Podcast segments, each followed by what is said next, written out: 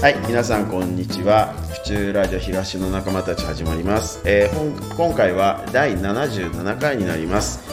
この番組は府中に住み仕事をしている私たちが府中で活躍する人を紹介することでさまざまなつながりを生み府中がより活気のある街になったらいいなと思いお送りしています。本日は、えー私ニュースペーパー長屋とホームズ原田でお送りします。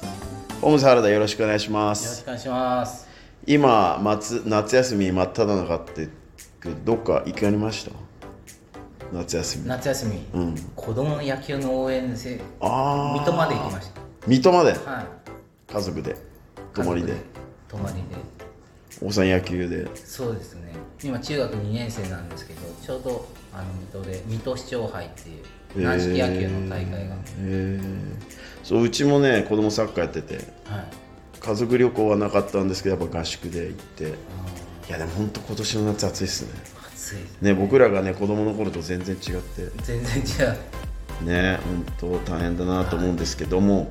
今日はですねえっ、と今あの立川にいるんですけどえっ、と内装業とですねあとは、えードローンスクールなどをやられている神崎俊さんはい、に来ていただきました、はい。神崎さんよろしくお願いします。お願いします。神崎さんそれでは、えー、と簡単に自己紹介をお願いしますあ、はい、ありがとうございます。えー私は神崎俊と申しまして、えー株式会社クレーンセという、えー会社を経営させてもらってます。えー会社の方は、えーと建築業をやってるんですけれども、特に、えー外装内装って言って、建物の、えービルとかマンションとかアパートとかの方を強くやってるんですけど、外側を直したりとか、えーリフォーム業を主にやってます。あともう一つはドローンスクールっていうので、えードローンスクール東京立川校っていうのを、えー運営させてもらってます。そこはあの立川の高松駅の近くにあるんですけど、やらさせてもらってます。で僕はあの府中はもう15年ぐらい住んでいて、もともと名古屋出身なんですが、中川に住ませてもらってます。で、えー府中はですね、あの、東京土建の府中国立支部とか、あの、青年会議所とか、まあ、あと商工会議所とかも入らせていただいたりとかして、えー府中には長くお世話になっております。そんな人間でございます。はい、はい。ありがとうございます名古屋からこっちに出てきたきっかけっていうのは？あ、きっかけはですね、あの、えっ、と、府中につながる話になるんですけおどう、もともとその名古屋って、あの、すごくこう、なんていうんですかね、日本の中でもこう、鎖国って言われてるぐらい、うん。外からの人を取り入れない文化があるし、中での発展はすごいいいんですけど、うん。僕はそこがあまりにも窮屈でつまらなくて、うん。どうしても出たくって、東京か大阪どっち行こうかなって悩んだぐらいなんですけどで、僕はまあ、東京に出たかったんで、出て、最初中野に住んだんですけど、ん。まあ、結婚と子供をきっかけに、あの、まあ、庭があるようなところ、ちょっと広めのところに住みたいなって言って、京王線を辿ってったら、府中までたどり着いたっていう、なるほど。あの家賃の関係とねっていうところがあってで中川原にしたのは本当は成績まで行くと家賃がぐっと下がったんですけどあの橋を越えるか越えないか僕の中で結構重要 重要でうなるほどね。関戸橋を越えら越えたくないなと思って一回関戸橋越えたんですけどあちょっとここさすがにこれはと思って戻って一番そこからの遠いところが 中川原だったっていう。で府中の街をその当時見た時に名古屋に似てるんですよね。あのーいい意味ですよ。いい意味で田舎加減がうん。すごく似ていてその道の広さとか、ああいうところが僕にとってはそのすごい。で調布はちょっともうちょっとこうう違ったイメージだったんですよね。あのーなので府中が僕の中でこう名古屋に似てたんで、で一番最初の奥さんは名古屋人なんで一番最初？あはいまあ僕2回、2回離婚してる。一番最初の奥さんが名古屋人だったんで、で、中野に住んでて府中見せた時に、なんか似てるね、みたいな。お互いにこう言うような感じでぐらい。なのでちょうど良かったっていうのがあって。でそこからずっと府中に住んでます。なるほどね、はいその時にそのえっと建築業をされてたんですか？あ、そうです。その時からもう建築業はして、まあ勤めてたんですけああど、なるほどねはい。で、勤めて24、5, 5歳ぐらいかな、5、6歳ぐらいの時に、こう府中に来て、で、そこから29でもう独立したんですけど、で、府中で独立させてもらったっていう感じです。はい。なるほどね、でその神崎さんのな、えー、と建築会社のホームページ見させてもらうと、まあ、ちょっと僕が素人目にもちょっと目引くのがそのロープアクセス事業。あそうですね。はい。こちらちょっと説明してもらっていいですか？あはいありがとうございます。あのロープアクセスってその無足場工法とか言って言ったりするんですけど、えっと、マンションとかビルとかその高いところでもともと僕があのガラス清掃の職人やってたんでそのロープの技術を生かして建物の工事をしたいなっていうので、まあ、特にその大規模修繕工事って今言われてるのがあるんですけどそういった大規模修繕工事をロープで全部やろうっていうのではなく、どっちかというとその部分回収とか、狭くていけないところとか、雨漏りしてるからすぐやってとかそういったところに結構役立たせてもらってて雨漏り案件がめちゃくちゃ多いんですけどそれもちょっとロープでこうパッとやってみたいな感じでのが僕らが強くやってるのがロープアクセスですね。なるほどね原田さんね工務店やってらっしゃいますけどそのロープアクセスとかってそういうのやったことあるんですか？いや全然ないです。初めて聞きました。あ初めて？うん。えそういうもんなんですか？すごいニッチなんですよ。えー、初め僕て25年やってますけど、あの、いまだに、そうです、あの、あの僕からしたら当たり前になっちゃってるかもしれないですけど、あの、お客様にも、そんなことやってる人いるの？ってやっぱ言われますよね。なんかねその足場組むと時間かかるしとか、うん。お金もかかるしっていうところがあるわけですよね、ありますけど、あの、自分のやってるロープをこう、批判するわけじゃないですけど、デメリットも全然あって、例えば単価は倍ぐらいかかりますしあの、ロープ職人が少ないですし、あの、そういった意味ではデメリットもあるんですよね。へー。メリットばっかり歌ってるところもありますけど、あの僕はちょっと嘘つかないっていうのが 決めてるんで言うとデメリットもしっかりあって、うんまあ、ただ、その内容によると思いますね。うん。例えばそのビル、マンションとかで、あの例えばコーキングっていうのがあるんですけど、はいはいはで雨漏りにとか建物に水が侵入するのってコーキングからの可能性が非常に高いんですけどでその例えばコーキングだけとりあえず打ち替えておくと建物もうちょっと長く持つよねとか、うん塗装だけ塗り替えておけばもうちょっと長く持つよねタイルの部分は一回ちょっとほっとこうとかってできるんですけどそういった時にロープって使われるんですね。大規模で一気にやっちゃいたいって言ったら、絶対的に僕は足場を進めていて、ね。足場でやった方がもちろんいいよって。いろんな職人さん入れるし、で検査も自分でできるし、でロープの良くないところっていうか、あの苦手の分野って、検査誰がするのっていうのが問題があったんですよ。うんでどうして僕がドローンやったかっていうと、ある大きな工務店さんというか、ある、まあ、ゼネコンさんのお仕事で、そこはゴンドラでこういうふうにやってくれないかってなってて、ゴンドラも建てられない。うんどうするんだって言って僕のことを見つけてくれて、それこそ新百合ヶ丘だったかな。なんかあんなとこでやってたんですけど、じゃあ僕ロープでできますって言って安全書類全部出したときに、じゃあ神崎さん聞きたいと。これ誰が調査しますかって言われたんですよ。要するに施工終わった後の。はい。完了検査をどういうふうにやったらいいですかって言われたときに、いや僕らが GoPro つけてやりますって、それでやってたんで、そしたら、いや君の、君が見たいとこしかやらないじゃんと。僕が見たいところを、はい。じゃあどういうふうに指示すればいいんだ、じゃあ電話でやるのかと。けどこっから下から見たら分からんと。うん。どうしたらいいんだっていうふうにだいぶいじめてくれてうん1日くださいって言ってあこれドローンだなって。へー。言って次の日行って、はい。いやドローンだったらあなたが指示した通りに隣でこうやれますと。はい。じゃあ君はドローン持ってるのかと、いや持ってないと、うん。はい。取り行ってきますって言って僕取り行って。資格取って。でそれでだどうだっていう話をしたら向こうの人が「いやそこまでやってくれたからもう OK です」と「ドローンじゃなくてもいい」って言われて「いいんかい」って話があったんですけどけどおかげさまではあのその考えれるあのその時間ができてで僕はドローンの資格取れたんでであのちょっと話がまたちょっと行くんですけど、はいはい。ドローンの話とそのままなっちゃうと、は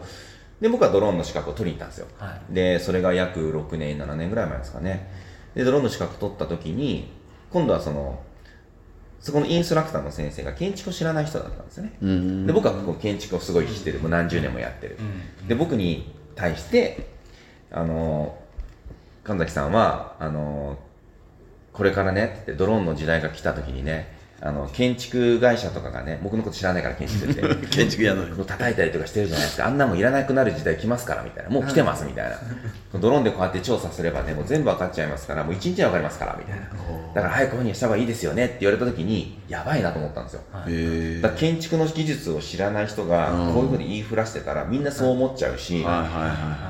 それが蔓延してだからこんなにドローンドローンってみんな言ってんだと思って危ねえなと思って僕ドローンスクールやったんですよ。へ建築してる僕がドローンスクールやってドローンのデメリットもちゃんと説明しないと、うん。これ危ねえなと思って、はい。で案の定そこから2年後にゼネコンたちがドローンいいってバーってなったんですけどドローンで調査したところが工事やった時違うってことが発覚されたから一回ドローン下火になったんですよ。へドローンでやってもダメだってなっちゃったんですよ。で僕はほら見たことかだからなんか僕はうちに来た卒業生さんにはドローンもデメリットあると。